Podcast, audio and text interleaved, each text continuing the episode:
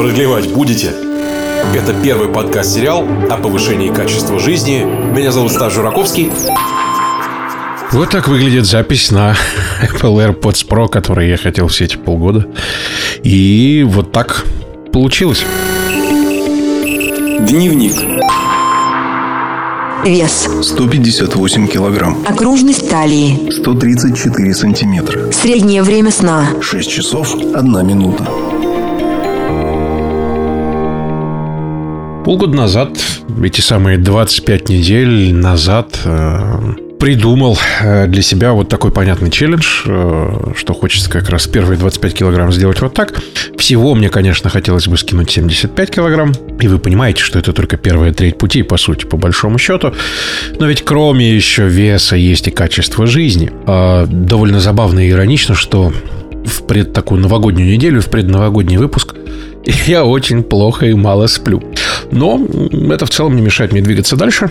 Ну, по крайней мере, я пытаюсь с этим что-то сделать. И э, это, по крайней мере, честно. А, что я хочу сказать по этому поводу, да? По поводу того, что у нас получилось с вами за эти 25 недель. Вот уже какие-то итоги года, да, сейчас подводим. Вы этот выпуск услышите прям вот, ну, прям, прям, прям, прям. Это предновогодний наш выпуск. Да, будут еще выпуски, которые мы вот с вами опубликуем. Сейчас я посмотрю в на календарь даже при вас загляну, будет ли еще один выпуск. Я надеюсь, что да, у нас будет. А, ну, знаете что? А, по этому поводу могу вам сказать, что один из а, самых интересных выпусков вас сегодня ожидает, потому что это как раз вторая часть про деньги. И тут есть очень-очень-очень важный момент, связанный с тем, что... Ну вот знаете как, по поводу денег мы с вами сегодня будем говорить. Вторая часть беседы с э, Глебом – это разговор о том, что нужно убрать статусное потребление на пути к настоящей финансовой безопасности, что нужно обязательно, обязательно, опять же, откладывать не 10%, как происходит сейчас, а больше, гораздо, что откладывать 10% – это путь к бедности. Тоже очень важный такой момент. И, естественно, наша задача сейчас с вами составить финансовый план – за вот эти 10 дней, которые нам вот дано отдыхать вроде как. Ну, первые пару-тройку дней, понятное дело, можно нормально хотя бы отоспаться, что уже неплохо. Но знаете что? Нам придется ставить большие финансовые цели. Прям большие финансовые цели. Потому как э, именно от того, насколько мы, как мы эти цели поставим, какие цифры пропишем и как будем их реализовывать, во многом и будет зависеть на следующий год. Потому что мы... У нас, конечно, большие планы и на подкаст, и э, на мою собственную жизнь. Я не знаю, как в следующем году все это реализуется, но, по крайней мере, мы приложим все усилия, чтобы все получилось, и вас будет ждать скоро совсем большой сюрприз. Я надеюсь о котором я буду говорить чуть позже в следующих выпусках. Ну, а пока, сейчас, я, конечно, хочу вас с предновогодним таким настроением уже начать поздравлять, потому что вот уже Рождество, например, у многих. Если вы вдруг отмечаете, да, его, и скоро совсем Новый год, то, что более такое традиционное, отечественное, и э, я призываю вас все еще слушать сейчас внимательно то, что скажет Глеб, потому что то, что мы обсудим, то, о чем поговорим, это касается напрямую качества жизни настолько сильно, насколько возможно. Будет, кстати, один очень в конце поучительный анекдот. Я проникся. Мне понравилось. Я очень доволен. Если честно, я записываю уже несколько подуставшим, конечно, на эту сейчас историю, да. Но осознание того, что прошел вот такой большой путь и предстоит пройти еще больше, это классно. Есть куда идти. Мне это нравится. В целом, это 20 год уже скоро закончится. Главное продолжать при этом работать, в том числе и над собой. Тогда качество жизни, конечно, будет совсем другим. Абсолютно. Это, в это я верю. Лайфхаки выпуска. Первое. Откладывать 10% путь к бедности. Вечная рекомендация «начните с того, чтобы откладывать 10% своего дохода». Это вранье. Мы в арифметике, в цифрах табличка есть показываем, что никакие 10% вас не спасут вообще ни от чего. Надо больше откладывать. Второе. Не сидите просто так 10 дней на отдыхе. Поставьте себе финансовые цели. Третье. Не надо нестись сразу в инвестиции. Это ошибка, которую сейчас делают миллионы людей. Четвертое. Сначала нужно создать подушку безопасности из сверхликвидных активов, а именно мы рекомендуем треть рублевого депозита в госбанках, треть наличной валюты в сейфе и треть физического золота в виде инвестиционных монет. Подушка безопасности не менее чем на 12 месяцев расходов. До этого категорически запрещены любые инвестиции. Никаких брокерских счетов, никаких Apple или Google, иначе получится, как весной. Было много публикаций, как народ на отрицательной нефти я вложил 300 тысяч рублей, а теперь я должен брокеру 6 миллионов. Пятое. Акциям свойственно падать регулярно. Так что давайте теперь к разговору. Погнали. Продлевать будете? Подкаст выходит при поддержке компании Magenetics. Вот либо такая, эй, там, иди к пассивному доходу, либо цифирь, цифирь, цифирь. Причем цифирь, к сожалению, часто такая сферическая в вакууме. То есть, что вот если копеечку откладывать, и вот средняя доходность рынка акций за прошедшие 100 лет 7% в год, то вот умножаем одно на другое и получаем пассивные доходы под пальму. Ну, как-то вот мы показываем, что не получаем. Но увеличить свой доход, например, зарабатывая 100 тысяч в найме, выстроить правильную самозанятость еще на полтинничек – вот это вот реально. И этот полтинничек уже инвестировать, продолжая 100 тратить на э, свой прожиточный оптимум, на, э, не, не уменьшая уровень своей жизни, не, не убивая себя ради инвестиций. Тоже такая странная, на мой взгляд, бывает позиция. Человек, наоборот, себя начинает очень сильно как-то ужимать, э, такое плюшкинство. Вот помните «Золотой теленок» Уильфа и Петрова? Там оба главных героя, у них очень сильная денежная мышца, то есть они деньги потрясающе привлекают просто вот из воздуха. И у обоих очень э, забавный, странный финансовый невротизм. Это тоже термин из нашей книги. Финансовые невротики. Когда есть какой-то, знаете, вот зарабатывает и вдруг вот профукивает. Остап Ибрагимович любые деньги, которые зарабатывает, как-то быстро растворяет в пространстве. Точно так же, причем очень легко. Вообще, там, 10 тысяч рублей. Помните, он первый, который у Корейка. Значит, они украли, э, куда-то разлетелись. Букеты, оленьи рога офис и так далее. Александр Иванович Корейко тоже очень интересный финансовый невротик. Во всем себе отказывает. Э, э, питается очень сдержанно. Э, девушку, которую полюбил, как-то там ей цветы, кино, жадничает или в ресторан ее повести. И при этом все эти свои миллионы хранит в советских рублях, ожидая краха советской власти, когда он, наконец, сможет развернуться. Ну, в общем, простая логика подсказывает, что когда будет крах советской власти, советский рубль тоже не будет ничего стоить. Этот чемодан с миллионами тоже не будет ничего стоить. И вот такие вот забавные финансовые невротизмы бывают даже у людей э, э, активных, энергичных, зарабатывающих. И к чему мы ведем в книжке, не надо превращать себя в корейка, или в Плюшкина. То есть не надо ради пассивного дохода, ради инвестиций убиваться. Поэтому мы говорим о понятии прожиточного оптимума. То есть очень важно честно посчитать, насколько вам действительно комфортно жить. Если ваши дети ходят в хорошую школу, если вы живете в приятном для вас районе города, если вы позволяете себе не бизнес-ланч в столовке, а обед в приятном для вас каком-то заведении, кафе, ресторане, вот это надо все очень честно посчитать. Причем посчитать, часто ошибка считают месячные расходы, посчитать с учетом годовых расходов расходов что отпуска бывают, что бывают какие-то несезонные моменты, э, что бывают какие-то 1 сентября, если вы родители, у вас всякие э, школьные формы, там какие-то учебники, вот это всего.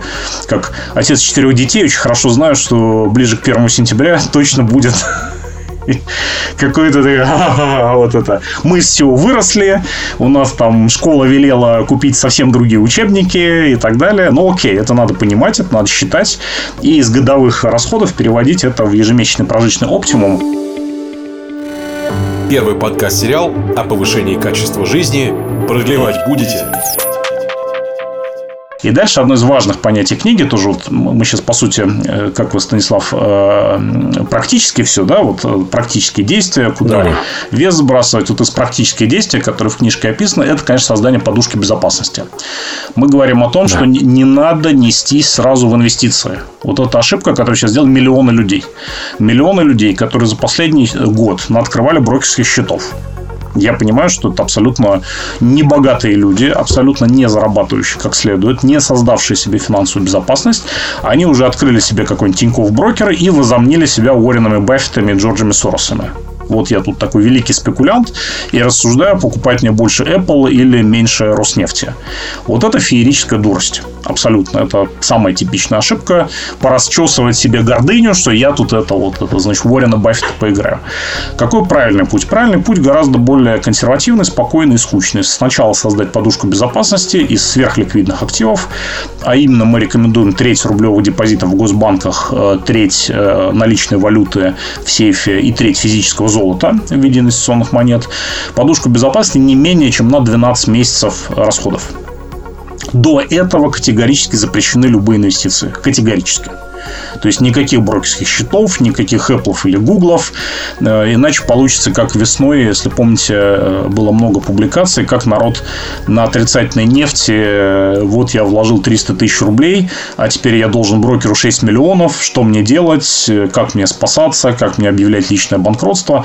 Если помните, там фьючерсы на нефть ушли в отрицательную зону, и была куча народу, который себя считал великими спекулянтами. Вот великими спекулянтами. С плечами торговали в кредит, и вот вложил 300 тысяч своих денег, 6 миллионов долга. А у меня зарплата э, там, 50 тысяч. И что же мне теперь делать с такой зарплатой, с таким долгом? Это все легко гуглится. Э, в книжке мы это в одной из глав приводим, такие цитаты. Вот до всей этой буйной игры в Киосаки, значит, Шейфера, Баффета и Сороса создать подушку безопасности. Почему это крайне важно? А вот представьте опять март 2020 года. Э, у вас у жены маленькое турагентство, которое встало, причем не на два месяца, а встало ну, на год как минимум. То есть можно его спокойно закрыть, людей отправить э, на рынок труда, потому что никаких других шансов нету. Как бы там президент из телевизора не призывал э, сохранить все рабочие места, ну как сохранить, если турагентство? Единственный честный путь закрыть. А у мужа, допустим, работа наемная, и отправили его в двухмесячный неоплачиваемый отпуск. И слава богу, что еще не уволили, не сократили. Есть какая-то надежда. А почему это? Ну, завод. Завод встал. На карантин нашли трех заболевших, и Роспотребнадзор просто все, все закрыл на ключ и опечатал. Тоже абсолютно реальная ситуация. Весной куча таких ситуаций была. И вот у вас у жены разорившееся турагентство, у мужа зарплата, которая прекратилась минимум на два месяца.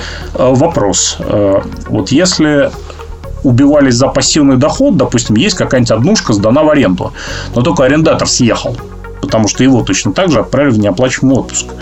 Э, если фондовый рынок, но опять же, мы с вами считали при 6% доходности, какой нужен капитал, э, чтобы хотя бы вот эту зарплату э, получать. А вот если есть подушка безопасности, мы понимаем, что не на 2 месяца, а на год вперед мы подстрахованы. То есть мы можем сейчас спокойно жить, не забирать ребенка из хорошей школы, не отменять прием у частного стоматолога, не, не идти, соответственно, в государственную стоматологию и так далее. То есть мы можем сохранить наш уровень жизни, при этом, разумеется, не сидя на диване, а думая, что делать, ища другую наемную работу, жене создавая какой-то другой фриланс. Может, она тортики хорошо печет, а тортики никуда не денутся даже в кризис. И, соответственно, есть несколько месяцев, целый год есть на перестройку. То есть на то, чтобы спокойно найти какие-то новые ниши, попробовать новые фрилансы или новую наемную работу. Понятно, что все это время. Чем лучше наемная работа, тем дольше надо ходить на собеседование. Чем сильнее фриланс вы хотите сделать, тем больше придется делать ошибок по пути к этому фрилансу. Но с подушкой безопасности у людей есть время этим всем заняться. А вот если бы они говорили так, у нас есть финансовая безопасность, у нас есть дачный участок, доставшийся от бабушки, в крайнем случае его продадим, то вот именно в марте 2020 года фиг вы этот участок кому-то продадите. Понятно, что все встало наглухо. Ну, может быть, через полгода его можно продать за 30% от цены. И то надо сильно постараться. И вот здесь, видите, я показываю разницу. Люди очень бегут за доходностью. Открыли брокерский счет и думают, а, вот это вот акции Теслы круто растут. А вначале нужно думать не о доходности, а о ликвидности. То есть вы за этими долларами в сейфе быстро сбегаете, и проблему закроете и решите. И вот пока вы не создали ликвидность, ликвидность минимум на 12 месяцев. Никакой доходы вообще даже мысли такие в голове держать нельзя. Просто категорически запрещено. Я приведу еще более жесткий пример рассказывал один участник моего семинара, эффективный бизнесмен. Э, у него, говорит, бизнесмен, клиент полез в тендер, в который ему э, уважаемые люди рекомендовали не лезть. Э, он все-таки полез. А там жесткая конкуренция, и конкуренты на чем-то его подловили. Уголовное дело возбуждено. И он, естественно, тоже с адвокатами отбивается. Ему говорят, так, слушай, значит, сейчас решается или под стражу в СИЗО, или домашний арест. Цена вопроса 10 миллионов рублей. Сегодня до вечера. То есть можем остаться в домашнем аресте. И вот у этого бизнесмена правильный был подход к безопасности. У него лежала ячеечка, в ячеечке лежали, соответственно, наличные доллары. И эти деньги отвезли. Домашний арест. Что значит домашний арест? Значит, к вам приходят топ-менеджеры на совещание. Значит, к вам приходит нотариус, чтобы доверенности какие-то заверить. Вы в нормальном контакте с внешним миром, с клиентами, с поставщиками, с какими-то вашими деловыми партнерами. Бизнес удалось сохранить и отбиться. Ну, соответственно, уголовные дела тоже удалось, э, так сказать, свести к минимуму. А теперь представьте, нет у него этой десяточки, а есть у него на ту же десяточку облигации «Газпрома». Очень надежная инвестиция, 3% годовой доходности в долларах. То есть, очень понятная, консервативная, пассивная инвестиция. Не Тесла какая-нибудь, прости господи, да, а вот нормальная инвестиция. Но смотрите, их надо продать на брокерском счете. Сколько-то времени займет. Немного, но займет. Их надо с брокерского перевести на банковский. Это может день занять. Может быть, в моменте, но обычно на следующий день оно приходит, потому что банку надо эту операцию отработать. Дальше в банке, скорее всего, надо заказать. Потому что так десятку сразу касса может найти, может не найти. То есть надо позвонить, заказать, что я хочу завтра 10 миллионов снять наличными со счета. Все, у вас уже два дня вот по самым скромным подсчетам, вам надо потратить два дня, чтобы эту сверхконсервативную инвестицию превратить в наличную десятку, ее бы отвезли, соответственно, туда, куда следует. И все, вы уже в СИЗО сидите, вам уже некуда ехать и некуда вести. А так у вас эта десятка была в сейфе, и, соответственно, вы быстро решили свой вопрос. Продлевать будете?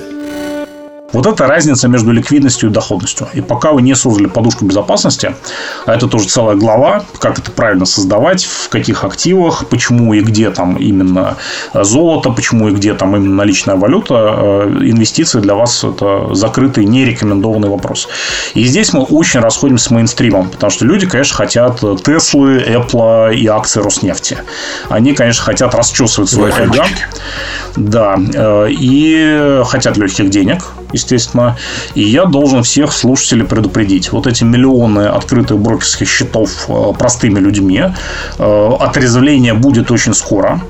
То есть оно никуда не денется. Помните, было народное IPO ВТБ а давайте-ка вот это вот люди купят акции ВТБ. Я не знаю, какой идиот это придумал, честно говоря. Народу акции Госбанка распродавать, э, соответственно, под, под гарантией государства практически. Акциям вообще свойственно падать. То есть, если бы облигация распространяли, как в Советском Союзе, там было облигация индустриального займа, там 3% годовых. По ним потом, правда, в 50-е годы дефолтов понаобъявляли. Ну, знаете, вот эта индустриализация прошла, а долги не отдадим. Э, ну, вот помните, народное IPO ВТБ, как бабушки стояли в очередях, чтобы купить эти акции. И потом, естественно, акции упали, потому что акции вообще свойственно падать регулярно.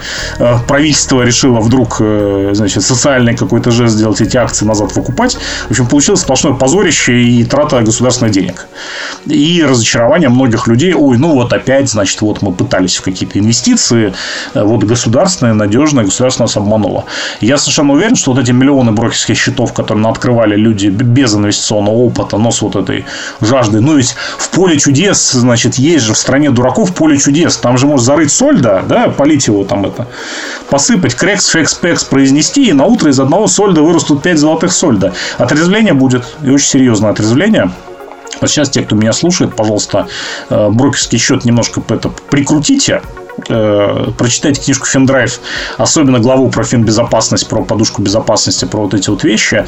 И поверьте, через полгода, год, два года будет момент, когда вы скажете, ой, спасибо Станиславу Жураковскому и Глебу Архангельскому, это ж как же вовремя я послушал ту передачу. Как же ж это вообще, вот слава тебе Господи, да, что вот сейчас у меня честные старые добрые баксы в сейфе, и вот они лежат, и вот сейчас-то они меня спасли в буквальном смысле слова. Э, э, спасли, помогли в какой-то ситуации, когда здоровье резко просело, когда там что-то случилось и так далее. Вот. Это будет реально спасением.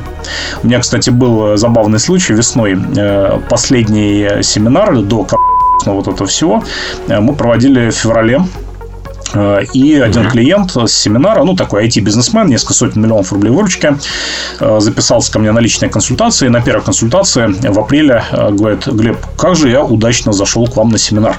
Я говорю, а что такое? А семинар «Эффективный бизнесмен» – это, в принципе, первый день я призываю больше денег забирать из бизнеса, лично для себя, и показываю как. То есть, как прибыльность повышать, как стоимость бизнеса повышать. А второй день инвестиционный я показываю, куда это правильно инвестировать. Эффективно и как раз вот консервативно. И он говорит, ну, слушайте, вот вы же призывали как-то больше денег от бизнеса и инвестировать.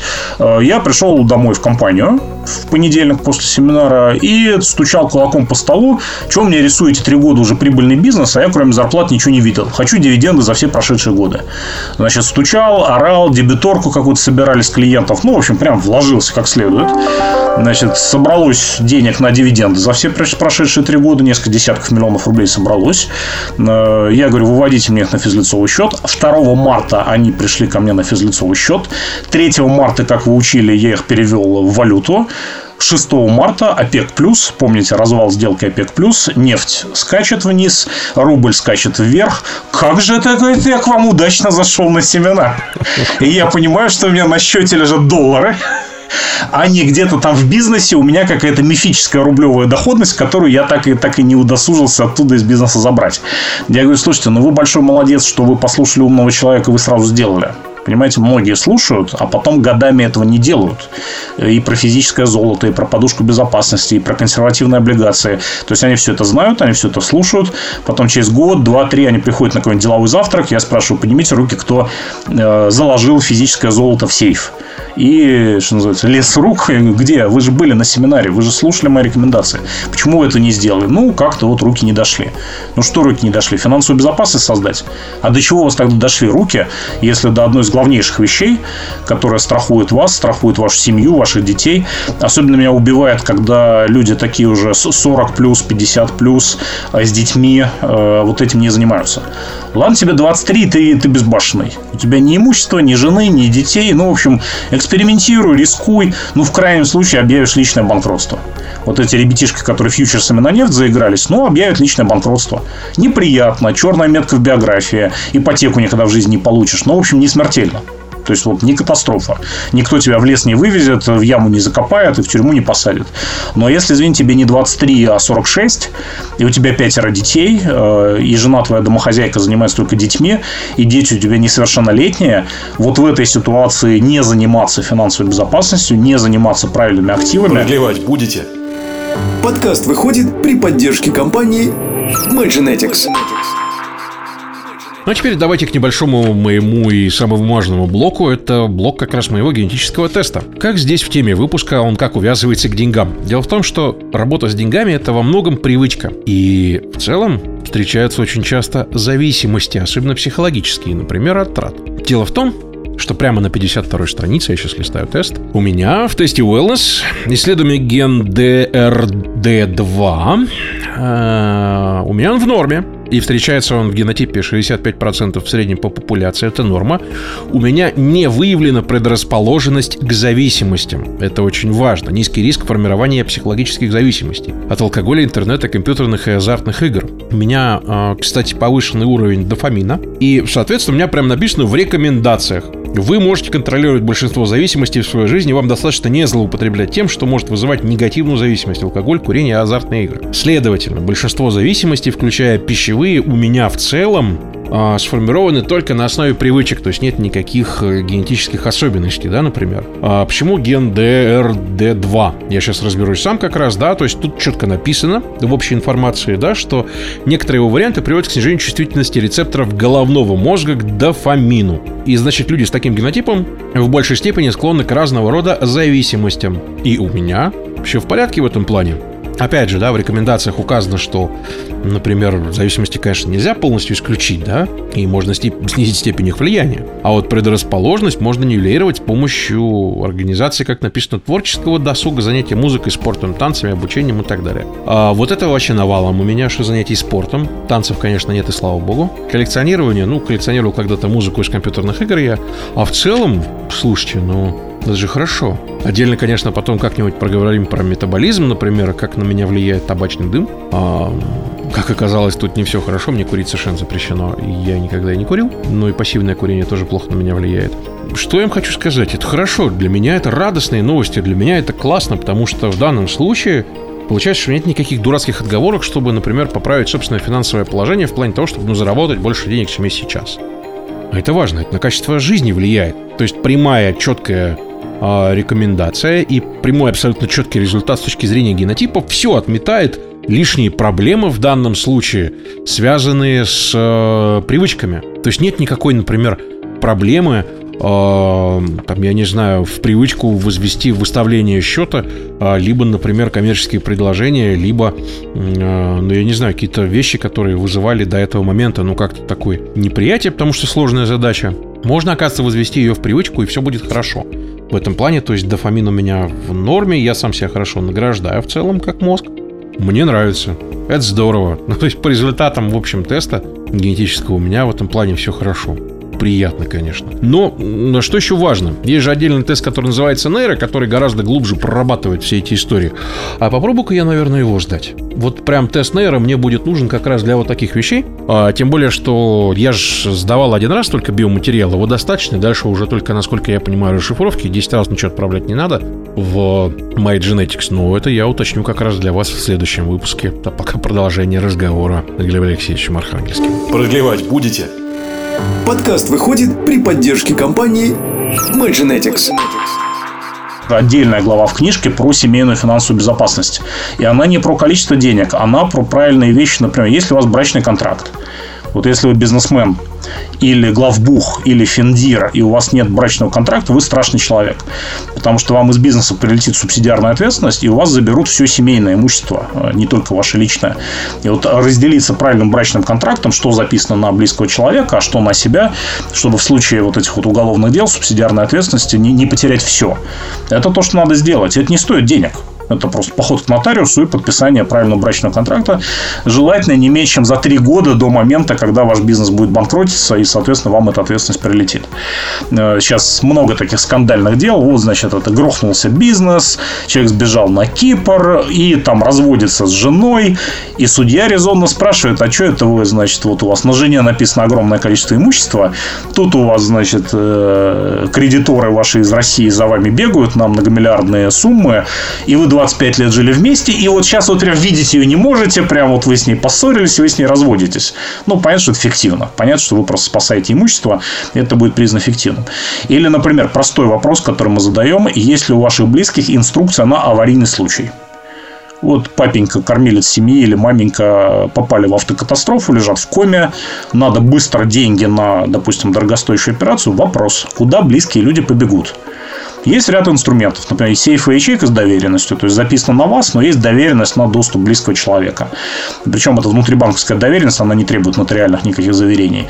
Или, допустим, счет совместным доступом, или что-то еще. Инструкция аварийная. Если вдруг то раз, два, три, четыре, пять. Пример такой инструкции мы в книге Финдрайв приводим. Прям вот пример, как это могло бы выглядеть. И учение с близкими. Если вдруг там, если я на своих любимых горных лыжах упал, сломал шею, лежу без сознания. Делаем вот это, вот это, вот это. Если вдруг я умер, мало кто дает себе отчет в том, что он смертен, иногда внезапно смертен. И я могу сказать, как член правления нашей опоры России, общероссийской предпринимательской организации, я один раз получил письмо из центрального аппарата. Э, уважаемый член правления, умер, э, значит, видный деятель, там вот такие-то бизнес создавал, отраслевую ассоциацию возглавлял, поддерживал детский спорт. В связи с продолжительной болезнью семья находится в тяжелой финансовой ситуации. Вот карточка Сбербанка. Я думаю, уважаемый коллега по правлению опоры России, вы какой-то фигней всю жизнь занимались. Потому что вместо того, чтобы поддерживать детский спорт, надо было мозги включить и подумать, ваша семья ваши дети, если вы умрете, а мы все смертны, куда пойдут? Они пойдут э, в исполнительную дирекцию опоры с протянутой рукой вот такие письма рассылать? Ну, по-моему, это вообще худший итог вашей деятельности, вашей биографии, который вообще можно подвести. Вот просто худший памятник, который вам можно поставить.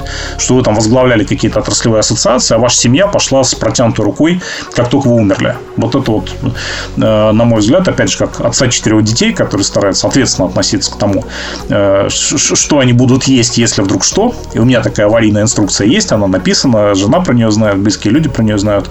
Э, вот эти вещи тоже надо проработать. Про эти вещи я не видел ни в одной книжке про финансы информация. То есть сферические облигации в вакууме везде есть, а вот если вдруг вы сломаете шею и куда побегут ваши близкие, в какую сейфу ячейку, это нет. Мы это прописали. Это целая отдельная глава семейные финансы, семейная финансовая безопасность, которая, на мой взгляд, очень важна в нашей стране, где, к сожалению, взрослые, серьезные, хорошо зарабатывающие мужчины об этом очень плохо подумали. То есть они о своем бизнесе думают всегда, о своем, своей работе, своих рабочих интересах, как я там еще, значит, что-то сделаю, завод построю, денег заработаю. А вот у таких моментов безопасности не думают. И многие у меня на семинаре пишут э, в анкете обратной связи, слушайте, ну, вообще открыли глаза, вообще об этом никогда не задумывался. И, блин, надо, надо, давно пора задуматься. Вот такие вот вещи, это тоже новизна в книге, новизна в методологии. Первый подкаст-сериал о повышении качества жизни. Продлевать будете? И в целом, если вот так подытоживать алгоритм, подытоживать беседу, что такое финдрайв? Книга называется финдрайв.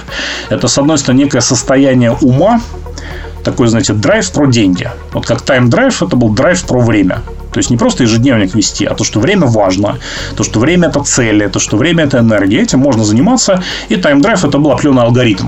Там были 10 глав, 10 шагов, они были четко расписаны, как это делать. Такая система. Э, здесь то же самое. Финдрайв это, с одной стороны, направление ума определенное, что деньги это важно, деньги можно привлекать, денежную мышцу можно прокачивать. У нас с вами нет абсолютного слуха на деньги, но прокачивать эту мышцу мы все можем, и в книге даны такие упражнения, как прокачивать. И второе это алгоритм. То есть есть определенное количество шагов, глав, где понять свою денежную мышцу, как понять свой финансовый тип, э, как вырабатывать второй доход, как охотиться на деньги, как создать подушку безопасности, как структурировать инвестиции. Это выстроено в очень понятную, четкую, последовательную методологию. И если это сделать, то миллиардером никаким вы не станете, э, миллионером долларовым возможно, рублевым очень вероятно. Ну, потому что просто минимальный пассивный доход, э, хотя бы минимальный, уже требует быть э, рублевым миллионером. Э, и, соответственно, такие реалистичные цели можно себе поставить и можно получить. Вот основная мораль книги Финдрайв и того, что мы хотим донести до, до очень широкого круга людей. Спасибо. Отлично. Я всегда ставлю, особенно в подкасте, отдельно, краткую инструкцию. То есть буквально несколько пунктов, даже для самых ленивых, которые вдруг поленятся два раза нас послушать, а, вас, точнее, даже больш, большей части, а, в тайм-драйве была крутая штука. Это скорая тайм-менеджерская помощь. Прям несколько пунктов, которые выполняешь, и тебе хорошо. Вот уже прям э, горящие зады начинают потухать, и ты начинаешь хотя бы что-то делать. Есть ли в Финдрайве и в теме денег, особенно даже Новый год скоро, мы же про Новый год обычно говорим, и начинаем планировать краткие, четкие, понятные пункты, садишься, делаешь. Обожаю, кстати, первые 10 дней идеально. Это прям подарок судьбы, как 6% ФП. Вот 10 дней прям идеально. Что нужно сделать? Прям по пунктам. Угу. Ну, смотрите, все-таки первым пунктом нужно купить и с карандашом прочитать книгу Финдрайв. Вот тут, угу. тут не получится изложить там, в пяти или семи или десяти простых позициях. Из первых шагов, которые средне обычному нормальному читателю точно надо сделать, э, это надо привести э, в соответствие свои доходы и расходы, э, а именно убрать статусное потребление. Это жуткая болезнь которую мы видим, просто вот болезнь, обуявшая всеми. Э, мой соавтор Ольга Стрелкова говорит, я иногда задумываюсь, не обновить ли iPhone, и тут же вижу вот именно этот новый iPhone у своей киргизской домработницы, и понимаю, что что-то в этом мире не так. И я неоднократно наблюдаю ситуацию, когда у наемного менеджера iPhone самый там 112-15, это я в них не разбираюсь, э, это, э, до, нашего пятый, пока он физически не умрет, э, значит, ни, ни на что другое не согласен. Допустим, у среднего менеджера вот чего-то там супер iPhone, iPhone, который взят в кредит, естественно, потому что таких денег у него нет. У генерального директора уже что типа как у меня, вот это вот пятый удобен, пятый до нашего, пока физически не сдохнет, э, зачем выпендриваться, да, и деньги тратить. А владелец этого же бизнеса с несколькими миллиардами выручки, это вообще забавно. Э, у него такая кнопочная Nokia. Он говорит, Алексеевич, подождите секунду, я сейчас решу, кого выкинуть из книжки, чтобы вас вписать. Я говорю, что имеете в виду? А у меня здесь в Nokia 256 э, телефонов помещается, и мне, чтобы вас сейчас вписать, надо кого-то из моей контактной базы выкинуть. Я сейчас подумал, кого. Я говорю, слушайте, какой хороший тайм-менеджмент. То есть вы просто вынуждены ограничить свое общение до 256 человеками, и при этом никакого WhatsApp, вообще никаких мессенджеров, да, и никакого Фейсбука. Вот вообще в принципе. Ну, есть секретарь, там что-то новости добавляют, но вот я говорю, это потрясающий тайм-менеджмент. И вот первый такой большой совет новогодний – это вот эти вот безумные истории. Возьмем мы потреб кредит, чтобы съездить в отпуск. Я не знаю, возьмем в долг на свадьбу. Купим мы самый-самый iPhone, причем люди придумают такие идиотские совершенно обоснования. Вот я без дорогих часов, айфона и Porsche Cayenne в кредит не смогу расти в карьере и продавать. Э, мне один клиент говорил, он выбирал юридическую компанию, Говорит, ну так, по содержанию вроде все похоже, но одни, знаете, такой офис Москва-Сити, столы из кенийского дуба, а другие так скромненько, тихо, ну не за третьим кольцом, не в здании, не, ну спокойненько так, где-то на Большой Полянке, приятный такой офис. Я, говорит, эти взял, который на Большой Полянке. Говорит, почему, интересно, объясните. А говорит, понимаете, эти же в Москва-Сити, они думали, что вот мы крутые юристы, мы производим впечатление, но я не идиот, я понимаю, что цена офиса в Москва-Сити заложена в ценник, который они мне выставят. А зачем мне оплачивать чужой офис в Москва-Сити? А эти ребята на полянке в центре, это удобно понять, что там за Москворечье, отовсюду можно доехать. Спокойно, достойно, дореволюционное здание, там какой-то они кусок снимают. Я понимаю, что они свои деньги экономят, а они мои деньги экономят, и у меня в счете будет то, за что я хочу платить решение моих юридических проблем, мои суды и так далее. У меня в счете не будет стола из кенийского дуба. И поэтому я, говорит, э, с этими работаю. И э, я, надо сказать, работаю с очень разного уровня топ-менеджерами, бизнесменами. Вот чем ближе к действительно настоящим серьезным заработкам, к настоящим крупным бизнес-проектам, когда человек сотни миллионов рублей мыслит миллиардами, э, тем спокойнее с потреблением. Ну, вот купил он часы Тиссо 20 лет назад. Они ему дороги как память, там за 200 долларов он их купил, и они до сих пор тикают, и он до сих пор в них ходит. Его не смущает, что это Тиссо, а не Омега там, или я не знаю, кто там самый-самый, Непотек Филипп. Э, ему не надо, вот, вот, вот у меня 100 тысяч долларов на руках, и я всем показываю, что у меня есть 100 тысяч долларов. Да все знают, что у меня есть миллион долларов. Зачем мне что-то показывать? А э, Тиссо эти удобные, приятные, портфельчик потертенький какой-нибудь кожаненький, который 20 лет назад тоже был приятной покупкой порадовать себя за первые заработанные деньги, но вот и ходит он с этим портфельчиком. Ну, машина хорошая, немецкая, да, там надежная, не, не дешевая, но опять же без, без вот этого, знаете, там какой там самый майбаховый майбах, вот нет, просто спокойное, нормальное потребление. И вот это первое, что надо в себе отключить, если действительно хочется здоровой финансовой ситуации. Продлевать будете? Понятно, что весь мир э, против этого. То есть вся реклама, которая на вас нацелена, она работает на то, чтобы вы потребляли, потребляли быстрее, чтобы вы чувствовали себя жалким говном, если у вас iPhone не самой последней модели или вообще не iPhone как вы, вы без айфона, это что же за нищеброд такой? Да вот же Huawei, в нем все то же самое, но немножко по-другому кнопочки расположены, и он стоит втрое дешевле при там более качественной камере. Ну, нет, вот, э, вот как, как это без Как это вы без Porsche Cayenne? Так вот же Volkswagen Touareg, это же одинаковые машины, только шильдик разный, и цена втрое больше. Ну, нет, ну что вы, нет. Э, вот это. Только Porsche Cayenne и никакого Volkswagen Touareg калужской сборки категорически. Э, и вот это вот потребление конечно, подогреваемое кредитованием, естественно. То есть самая первая инвестиция – это закрыть э, потреб кредита, если вдруг, не дай бог, э, они у вас были от великой дурости. То есть брать кредит – это, конечно, дурость феерическая. Делаем исключение для ипотеки на первое жилье. Это с большими оговорками. В книжке есть э, такие позиции, как, чего правильно это сделать. Вот это первое, с чего начните. Мы это называем новогодняя зачистка. Знаете, очень хорошо входить в Новый год с так сказать, это хлам на балконе разобрать, что там еще, какие-нибудь имейлы входящие, либо забрать, либо просто нафиг delete и забыть про них навсегда.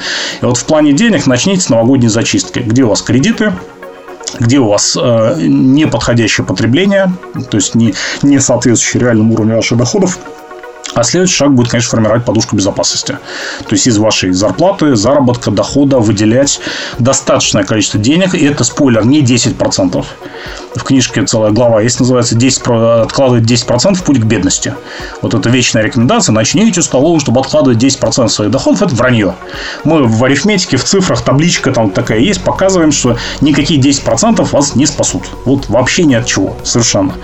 То есть, надо больше откладывать. Сколько больше тоже про это отдельная глава, как это правильно делать. Вот с этого начните Новый год. Мы действительно в удачный момент записываем передачу. Действительно удачно будет вот эти 10 дней, когда можно вдохнуть, выдохнуть, немножко осмыслить себя. И, конечно, еще совет в эти 10 дней обязательно поставьте финансовые цели. То есть, помимо того, что поставьте цели на год, это общая таймерская рекомендация, напишите документ, который называется «Стратегическая картонка. Мои цели на год». Что я хочу достигнуть по карьере, по семье, по здоровью, по каким-то другим своим э, занятиям, обстоятельствам. И обязательно первая финансовая цель насколько я хочу увеличить доход и каким образом в рамках текущего найма, с помощью второго дохода, с помощью усиления какого-то фриланса, который у вас есть и так далее. Насколько я хочу увеличить доход, сколько я хочу заработать в наступающем году. Причем, пожалуйста, реалистично, без этого мечтания о миллиарде. И второе, какие я инвестиционные действия сделаю. Например, я за год смогу сделать половину подушки безопасности. Допустим, шестимесячную подушку безопасности я смогу формировать. Или, допустим, смогу за год э, добить остатки ипотеки, например. Тоже нормальная финансовая цель. То есть, обязательно вашей стратегической картонке первая цель на привлечение денег, усиление доходов. И вторая цель обязательно инвестиционная. В той или иной форме. Про подушку безопасности, про активы, про закрытие кредитов. Вот это две цели, которые точно должны быть в вашей стратегической картонке. Причем мой совет на первых местах. Если этому первое внимание уделяешь, то, собственно, и деньги будут потихонечку подтягиваться. Спасибо большое. А, я тут в программе честно рассказываю о цифре на весах, а через полгода и даже, возможно, раньше буду отчитываться о деньгах. Это еще больнее. Это, это как больно. оказалось, чем Да. Поэтому это будет достаточно интересно. То есть, это факт. Через полгода как раз э, позову поговорить, что получилось. Но Спасибо мне, большое. мне кажется, Станислав, вас это здорово замотивирует, и ваших слушателей замотивирует. Оч- Очень интересная передача, очень честный подход. Давайте как-то ведущий на себе попробует. Это, это круто. Это действительно круто. Я благодарю вас за приглашение на передачу. Слушатели, благодарю за внимание. И слушателям рекомендую, конечно, отношения с деньгами выстраивать. Потому что когда, знаете, как завершим анекдотом. Э, слушай, ну ведь счастье за деньги не купишь. Знаешь, ты, кажется, как-то неправильно используешь деньги. И вот мне кажется, если, с- если с деньгами все благополучно организовано, то есть позанимались и вторым доходом, и подушкой безопасности, и брачными контрактами, и ячейками в сейфе, как-то вот я могу сказать, как человек, который в 2011 году продал свой первый бизнес за хорошую сумму, и, слава богу, не, не имеет и не имел никаких кредитов э, с тех пор, э, имеет определенный уровень пассивных доходов, безопасности, причем международные активы, в том числе не только российские. Знаете, как-то вот оно, счастье тоже, не то, что оно гарантировано, да, но оно подтягивается. Вот удобнее заниматься счастьем, когда у вас с деньгами достаточно хорошо все упаковано. И наоборот, если с деньгами извините за мой технический термин, э, то как-то и со счастьем начинаются трудности. Поэтому слушателям желаю обратить на этот предмет, на предмет денег, э, финансовой безопасности, благосостояния, то количество внимания и времени, которое этот предмет заслуживает. А он того заслуживает. На этом спасибо еще раз за приглашение э, и успехов вам, э, вашей передаче и вашим слушателям. Спасибо. Продлевать будете? Это первый подкаст-сериал о повышении качества жизни. Меня зовут Стас Жураковский.